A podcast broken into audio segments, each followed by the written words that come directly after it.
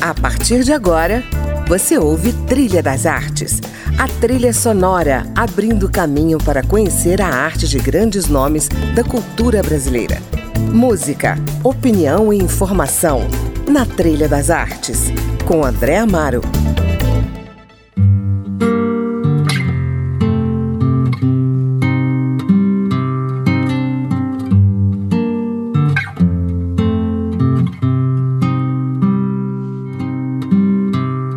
Olá, está começando mais um Trilha das Artes e hoje vamos falar de moda e da exposição Tessituras de ontem e hoje, o Cortiço de 2023, que lança um olhar contemporâneo sobre as personagens da obra de Aloísio Azevedo, publicada em 1890, ou seja, século XIX.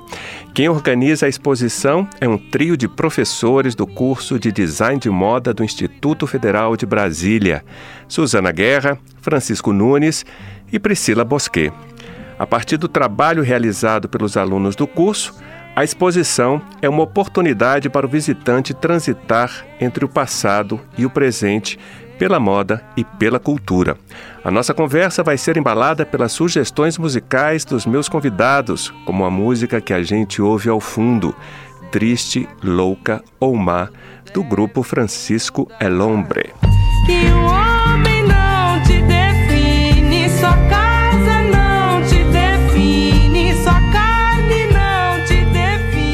Converso primeiro com a professora Suzana Guerra, que é formada em desenho industrial, mestre em educação e especialista em arte educação, cultura brasileira e linguagens artísticas contemporâneas. Bem-vinda, Suzana, ao Trilha das Artes. Obrigada, André. Muito bom estar aqui com você. Muito obrigada. A primeira coisa que eu tenho curiosidade de saber, Suzana, é o seguinte: desde quando o curso de design de moda existe no IFB? Olha, André, o nosso curso ele começou em 2015, sempre lá no campus Taguatinga, né? Uhum. A entrada no curso é anual, então assim uma vez por ano entra uma turma nova, sempre no primeiro semestre. Uhum. E é importante destacar que o Instituto Federal de Brasília é uma instituição que está fazendo 15 anos agora, embora nem todo mundo conheça. E nós temos 10 unidades no Distrito Federal. Então, é uma instituição pública de educação técnica e tecnológica que oferece cursos profissionalizantes de formação básica, técnica e superior. No caso, o design de moda é um curso superior de tecnologia, então ele é uma graduação uhum. e ele forma tecnólogos, né? Certo. E assim, as pessoas não têm muito conhecimento do que é um curso de tecnologia, um curso superior de tecnologia. Inclusive, existem alguns preconceitos em relação a essa formação, porque ela é uma formação mais voltada para a prática profissional. Mas, assim, a gente sempre gosta de falar que a nossa formação também traz teoria, tem muito embasamento, tem pesquisa, né? A gente sempre leva os nossos alunos uhum. a uma lógica projetual a partir da pesquisa, né? A partir da teoria. Então, eles, eles têm um processo de refletir sobre a prática projetual deles. Ah, que legal.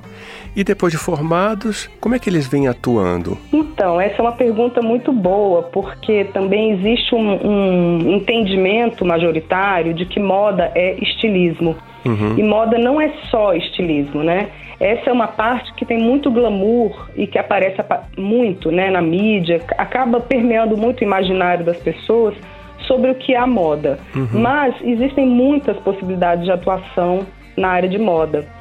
E a gente consegue perceber isso, inclusive, pelos TCCs dos nossos alunos, que é, trabalham em diversas sub-áreas da moda, como, por exemplo, é, styling, produção de moda, pesquisa, vitrinismo, estamparia. Uhum. Então, os nossos alunos têm atuado como autônomos, como consultores de imagem e estilo, nas áreas de estamparia, desenvolvendo coleção para alguma marca, uhum. é, trabalhando com vitrinismo. Alguns têm seus próprios ateliês, e em geral são ateliês pequenos, porque essa é uma característica do mercado no DF, né? A gente não tem um setor aqui industrial. O nosso setor é mais autoral, mais ligado à economia criativa. Tem alguns que vão trabalhar em ateliês de outros profissionais e, e também trabalham, alguns trabalham com figurino, é, com enfim, fotografia de moda. Tem várias possibilidades de atuação. Inclusive, a gente tem uma revista que chama Revista Avesso, saiu o primeiro número, que é uma revista que mostra os TCCs de alunos. E é muito legal ver várias áreas ali representadas dentro da moda. A gente vai lançar o número 2 em breve. Suzana, a exposição que vocês organizaram lá no Espaço Cultural Renato Russo, da 508 Sul, é um exercício fabuloso né, de criação em moda, porque vocês partem de uma obra clássica da literatura brasileira, O Curtiço, do Aloysio Azevedo, escrita em 1890. Por que essa obra especificamente? Bom, é, é, um clássico, né? Isso já, já leva a gente a refletir por que, que é um clássico. É um clássico que toca a gente até hoje. E toca não só pela qualidade literária, como também pela atualidade dos temas que são ali tratados. Infelizmente, o Curtiço ele traz para a gente várias realidades da sociedade brasileira que são muito presentes, né? Racismo, machismo, a herança colonial nas relações de trabalho, a exploração do trabalho, o, o, os abismos sociais que existem na sociedade. Então, essa obra foi, foi uma, uma forma, esse trabalho foi uma forma de mostrar como essas questões ainda são atuais, mesmo em 2023. Né? A gente não está mostrando roupas de época, os alunos não fizeram roupas de época, eles fizeram roupas atuais para pessoas que seriam de 2023, mas que é, é, remetendo a essas personagens lá de 1890. Então, como seria a Bertoleza hoje? Onde ela trabalharia? Uhum. Como seria a vida dela? Como ela se vestiria? E a Piedade? Né? E a Pombinha, a Zulmira, a Estela?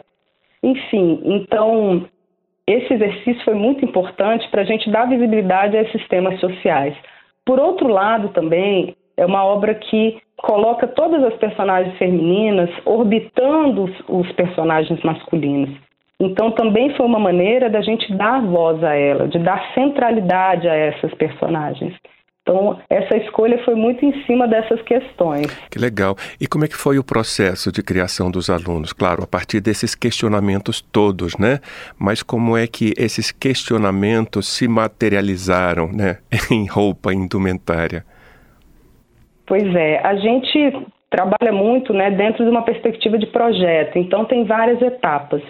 E nesse caso, for, nós oferecemos, eu, o Francisco e a Priscila, oferecemos uma matéria que era uma matéria optativa, com uma carga horária bem grande, de 120 horas, e a gente dividiu em três partes. A ideia era, num primeiro momento, os alunos se aprofundarem nas personagens do livro, do livro original, e depois trazer uma reflexão para essas personagens para agora. Então, os grupos foram divididos e cada um trabalhou uma personagem, escreveu a história dela uhum. na atualidade. A partir dessa escrita, então, começa o exercício projetual propriamente dito, né? Que aí a gente começa a entrar nos aspectos objetivos da, de uma peça de vestuário. Então, tem uma ferramenta que é o mood board, ou painel visual, painel semântico, que seria o, como, grosso modo, uma colagem que dá as diretrizes visuais daquela peça. Também uma cartela de cores, cartela de materiais. A partir disso, então, os alunos começam a desenhar, fazer desenhos artísticos das peças, que são os croquis de moda. Uhum. Depois dessa parte dos croquis, eles foram para a Priscila. A Priscila trabalha modelagem e costura nesse projeto. Ah, que legal. Então, a modelagem seria como que essa roupa que está desenhada aqui num desenho artístico se materializa. Como é que eu faço para ela virar uma roupa de verdade? É, porque num desenho você tem uma representação bidimensional, mas a, a, o vestuário é tridimensional. Então, como é que eu transfiro isso para um corpo real que vai se mexer, que vai sentar, levantar, vai mover os braços, enfim. Então, foi a parte da modelagem e depois a parte da costura. E com a Priscila também eles fizeram as fichas técnicas, né? Que toda peça que a gente faz tem que ter uma ficha técnica que vai dizer como que é o acabamento, enfim, uma série de questões técnicas.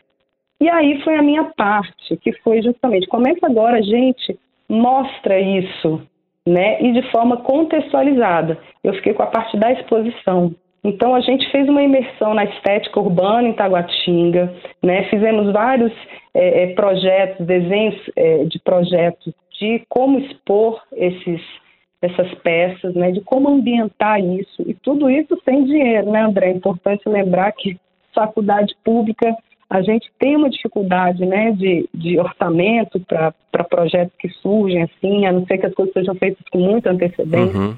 Então a gente abusou da criatividade, dos materiais que nós tínhamos disponíveis e fomos apresentar isso lá no Renato Russo, né? As peças estão em manequins uhum. e a gente também trouxe muito a estética, tanto é, urbana, né? Como também a gente faz uma referência ao cortiço, que tinha os varais, né? Porque tinham muitas lavadeiras no cortiço original. Uhum. Então a gente tem muitos tecidos pendurados que fazem menção a Taguatinga Sim. e que também remetem à estética do próprio cortiço. Ah, que legal, que bacana. Estou é. curioso já para ver. ah, legal. Suzana, é, vamos à sua playlist. Você trouxe A Cidade com Chico Science para compartilhar com os nossos ouvintes. Por quê? O Curtiço em si, ele é um personagem no livro Curtiço, uhum. né? Então, a cidade de Taguatinga também é uma personagem nesse projeto, uhum. né? E o nosso campus é o campus Taguatinga. A gente está lá em Taguatinga, o nosso curso é lá.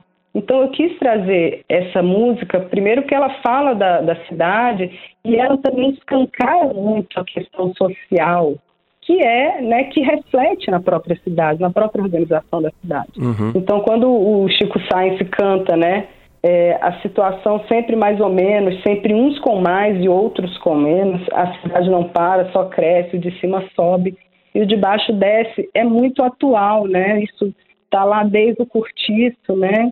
E continua aí representado na maioria das cidades brasileiras. Então vamos a ela e você que nos ouve, fique aí. Daqui a pouco eu volto com o professor Francisco Nunes para continuar esse papo. Obrigado, Suzana. Obrigado, André, pela oportunidade. Aguardo você e todos os ouvintes na nossa posição.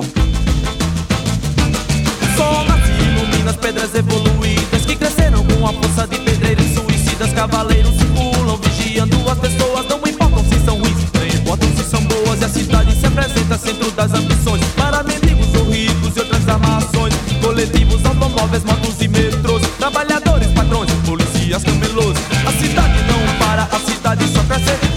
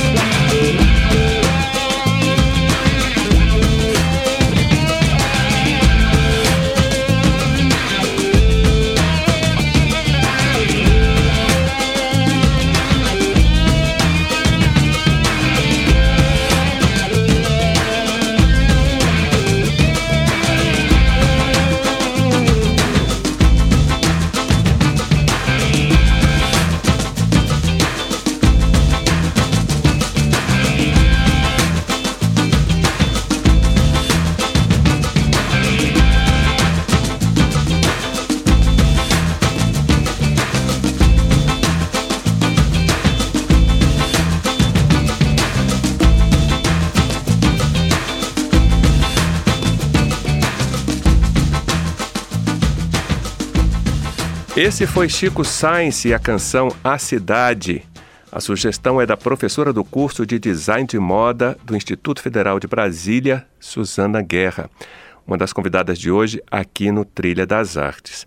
Ela e mais dois professores do IFB organizaram uma exposição de indumentária de moda contemporânea no Espaço Cultural da 508 Sul, a partir da obra literária O Curtiço, de Aloysio Azevedo. Eu falo agora com o professor Francisco Nunes, um dos organizadores da mostra. Francisco é mestre em administração e doutor em psicologia social do trabalho e das organizações pela Universidade de Brasília. Bem-vindo, Francisco, ao Trilha das Artes. Muito obrigado pelo convite. Raramente nós falamos de moda aqui no programa. Então é um prazer estar com vocês aqui para falar dessa arte. Porque é uma arte, né? É, eu preciso dizer que essa é uma pergunta difícil para mim, enquanto professor, porque eu levo quase uma aula inteira de quatro horas para debater esse assunto. Mas a gente pode sim dizer que há, é, apesar das polêmicas, das aproximações e distanciamentos, que a moda sim é uma arte. E quando é que a roupa ou o vestuário ganhou essa estatura de arte? Ela começa por volta de 1860. Antes disso, a gente teve uma separação entre arte e ofício no século XVIII e a costura ela passa a ser considerada apenas um ofício. Ela não era considerada uma forma de arte. Em 1860 a gente tem ah, o início da alta costura na moda e é a alta costura que começa a reivindicar esse direito de ser uma arte como qualquer outra. Uhum. E a gente tem dois personagens muito importantes nessa caminhada. O primeiro deles é o Charles Worth, tá? Ele é considerado o, o primeiro verdadeiro rei da moda, porque ele é o primeiro a bater o pé e fazer criações verdadeiramente autorais. Uhum. É ele, inclusive, que cria a assinatura do nome dele na etiqueta das roupas. Antes dele, a gente não tinha o nome dos estilistas na roupa. Então, ele é o primeiro a trazer essa movimentação de aproximação com a, com a arte. Um pupilo dele, o Paul Poiret, que também é muito importante, ele leva isso mais ao extremo. Ele tem uma aproximação com a arte muito mais, muito mais importante. É, ele fala, inclusive, ali por volta já de 1913, ele tem uma frase muito clássica, que ele diz ser um artista, não um costureiro. Uhum. E ele é o primeiro a nomear as coleções dele de moda com nome. Ele dá o nome de bizantino, de magyar, ele passa a não colocar números, ele dá nome e os teóricos da moda acham que isso, inclusive, foi uma forma de trazer dimensão simbólica às roupas. Então, a gente vê, a partir desses dois nomes muito importantes para a moda, que a, é, a arte e a moda começam a ter aproximações. Tiveram vários momentos, tá? De aproximações e distanciamentos. Sim. O termo alta costura, por exemplo, está relacionado a essa dimensão artística da moda? A alta costura hoje, ou haute couture em francês, como é muito visto, ela, ela tem que ter toda uma série de requisitos, tá? Uhum. A alta costura, para ser considerada alta costura, ela tem que ser feita em ateliês que eles estão validados pelo ateliê, pelo Sindicato de Alta Costura de, da França. Só é considerada alta costura moda feita na França, que tem esse carimbo de alta costura. Uhum. Ela é feita em, em ateliês, ela é feita sob demanda e com exclusividade. Então, quando a gente fala de alta costura, hoje em dia, a gente tem que ter uma série de requisitos para chamar de alta costura. Não é porque uma marca é de luxo que ela é de alta costura. Uhum. Tá? Então, a gente tem vários requisitos para considerar uma marca como alta costura. Entendi. Na exposição que vocês estão organizando, as roupas foram criadas a partir é, de um livro clássico, né? Da nossa literatura, O Curtiço, mas elas foram criadas dentro de um espírito mais realista ou mais teatral, ou seja, segundo um projeto estilístico mais livre, por exemplo? É, é o seguinte, é, a gente não está falando de figurino, tá? Quando a gente fala de figurino, a gente tem que entender que são os trajes cênicos. Eles são feitos para o teatro, para o cinema, para televisão, uhum. para ópera, para dança. A gente não está nesse mundo, porque para estar nos figurinos a gente tem que ter, além do figurinista, a gente tem que ter a, pessoa do diretor de arte que vai dizer qual é o olhar que quer ser dado para aquela obra. Entendi. Então, esse não é a nossa proposta. A nossa proposta é entender essas seis mulheres como elas eram no século XIX, trazer uma reescritura dele, como elas seriam equivalentes em 2023 e vesti-las. Então, o que as pessoas podem encontrar na exposição são roupas executadas, executadas de formas realistas, que elas podem ser utilizadas pelas mulheres no dia de hoje, né? mas elas guardam uma, uma dimensão da, da personalidade, como se comportariam aquelas mulheres se hoje existissem. Então a gente não está falando de, de figurino, a gente está muito mais, para usar o seu termo, falando de uma coisa realista, certo. próxima de uma roupa usável na, no, no dia a dia. Maravilha. Que bom. Vamos falar de música? Vamos. Você nos trouxe a canção Oração com a Linda Quebrada. Por quê? Eu escolhi, até com a correlação com a nossa obra, né? A gente subverteu a obra do Curtiço nessa exposição e a gente traz as mulheres à frente dela. No livro são os homens circundados por mulheres. A gente tirou os homens da história e só trouxe as mulheres como é, para frente do palco. E oração é, traz mais uma camada das mulheres, que são as mulheres transgêneros, num país que mais mata transgêneros no mundo, né?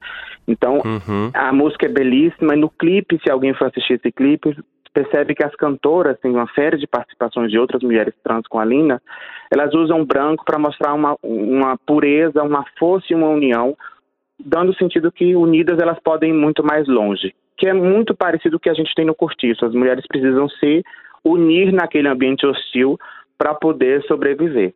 Né? Então, eu trago, é, eu sugiro essa música para trazer também à tona essa condição de uma perspectiva diferente das mulheres, das mulheres trans no Brasil de 2023. Maravilha. Então, vamos ouvir. Obrigado, Francisco, pelo papo. Em seguida, eu converso com a professora Priscila Bosque. Muito obrigado pela tua participação. Obrigado. Tchau, tchau. Eu determino que termine aqui e agora. Eu determino que termine em mim, mas não acabe comigo. Determino que termine em nós e desate. E que amanhã, que amanhã possa ser diferente com elas. Que tenham outros problemas e encontrem novas soluções. E que eu possa viver nelas, através delas, em suas memórias.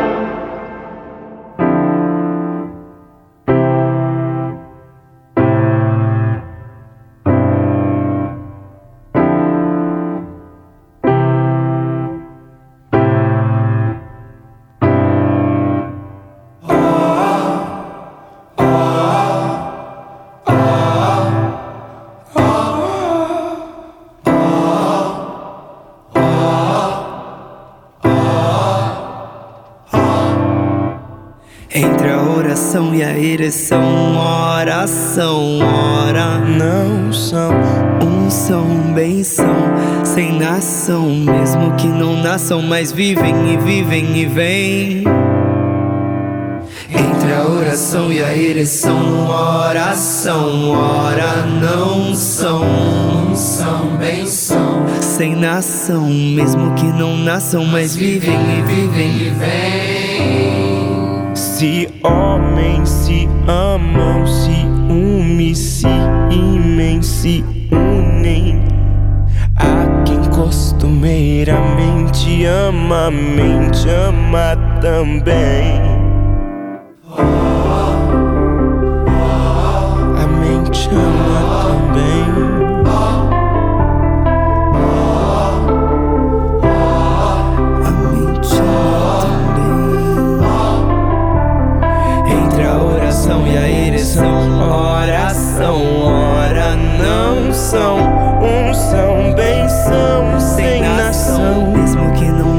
mas vivem e vivem e vêm. Se homens se amam,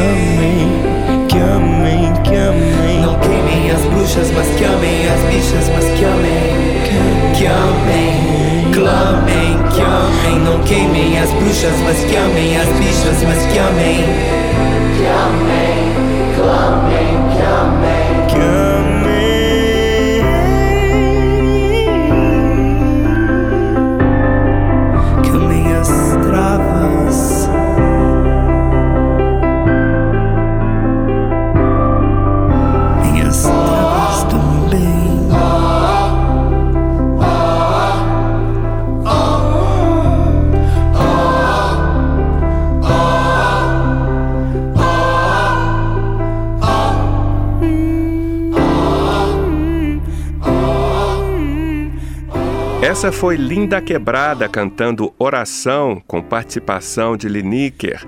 A sugestão é do professor de moda do IFB, Francisco Nunes.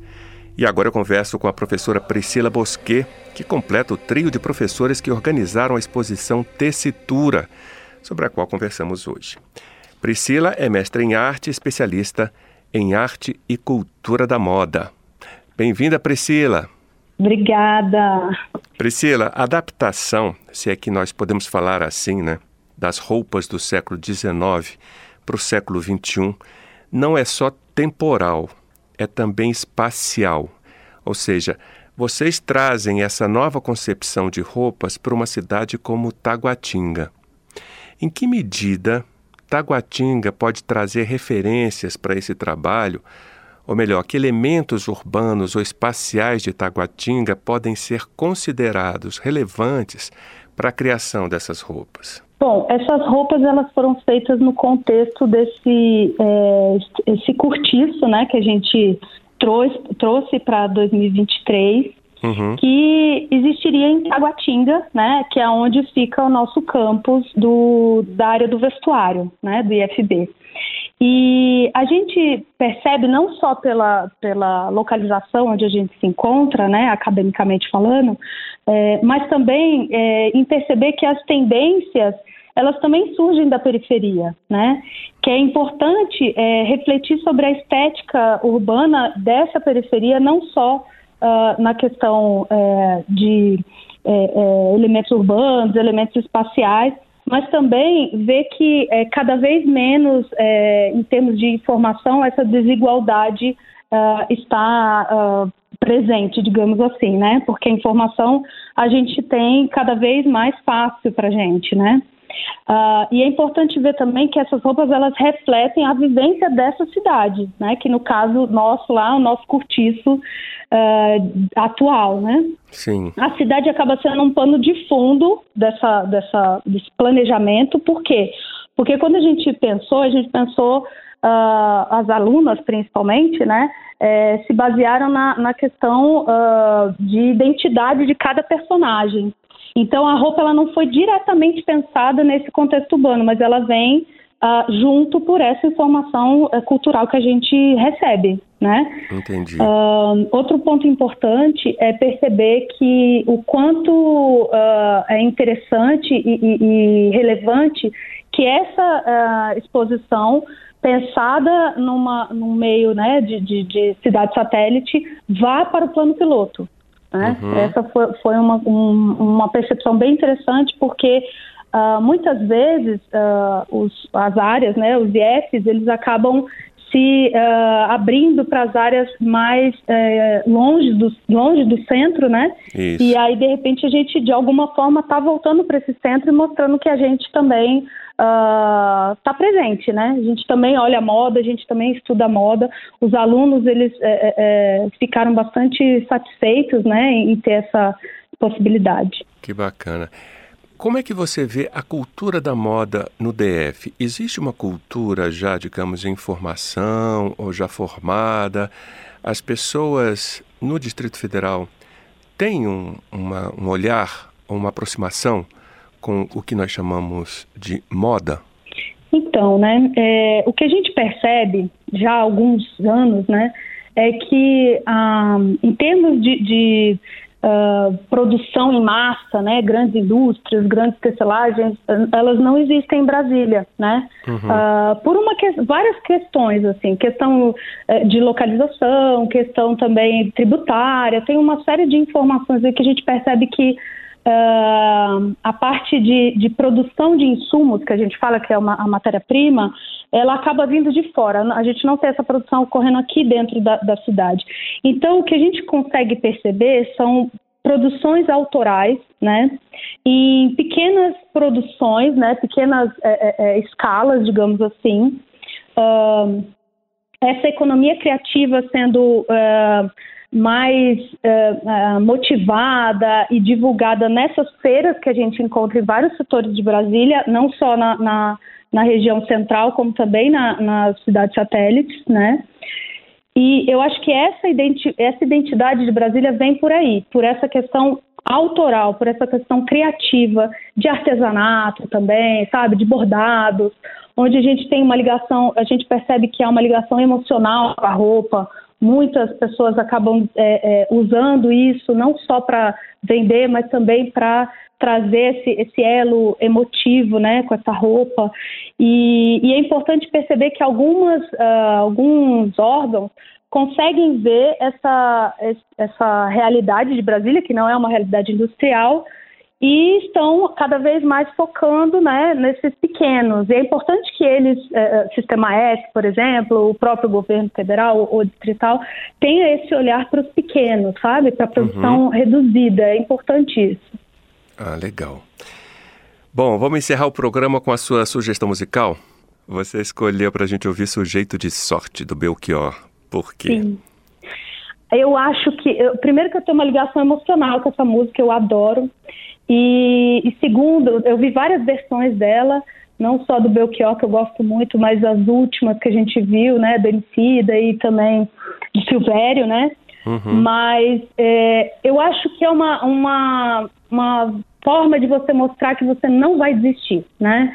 Aqui a gente está em Taguatinga, a gente está longe da, do centro urbano, né? Longe da, da parte central da cidade e os alunos eles lutam muito para chegar aqui, para terem sua aula, né? A questão é, de, é, de, transporte também não é tão fácil. Então, quando me pediram para escolher uma música, eu pensei exatamente essa. Eu, eu vou, eu não vou desistir, né? Eu não vou.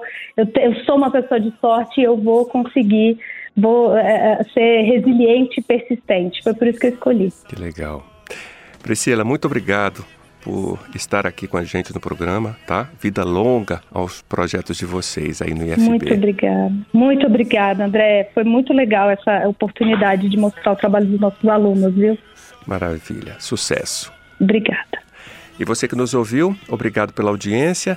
Hoje eu conversei com os professores Suzana Guerra, Francisco Nunes e Priscila Bosquet sobre a exposição que o trio organizou sobre moda chamada Tessitura de Ontem e Hoje, o Cortiço em 2023, que está em cartaz no Espaço Cultural Renato Russo, na 508 Sul. Você pode conferir a íntegra da nossa conversa no nosso portal www.câmara.leg.br barra Trilha das Artes. E na semana que vem tem mais Trilha das Artes. Encontro você na companhia de mais um nome da cultura brasileira. Até lá! Thank you.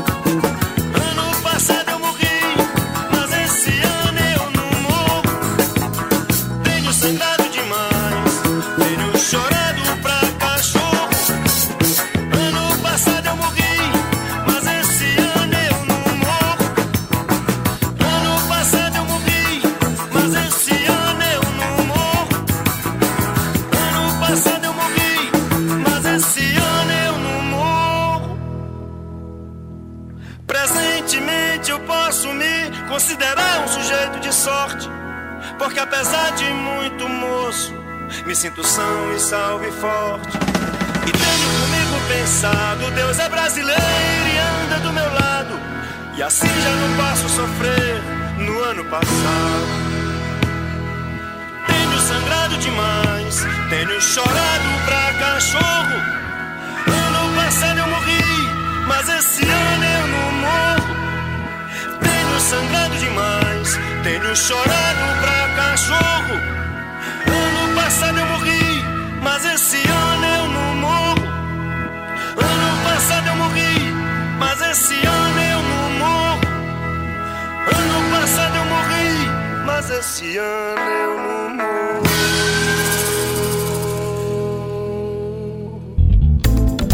Você ouviu Trilha das Artes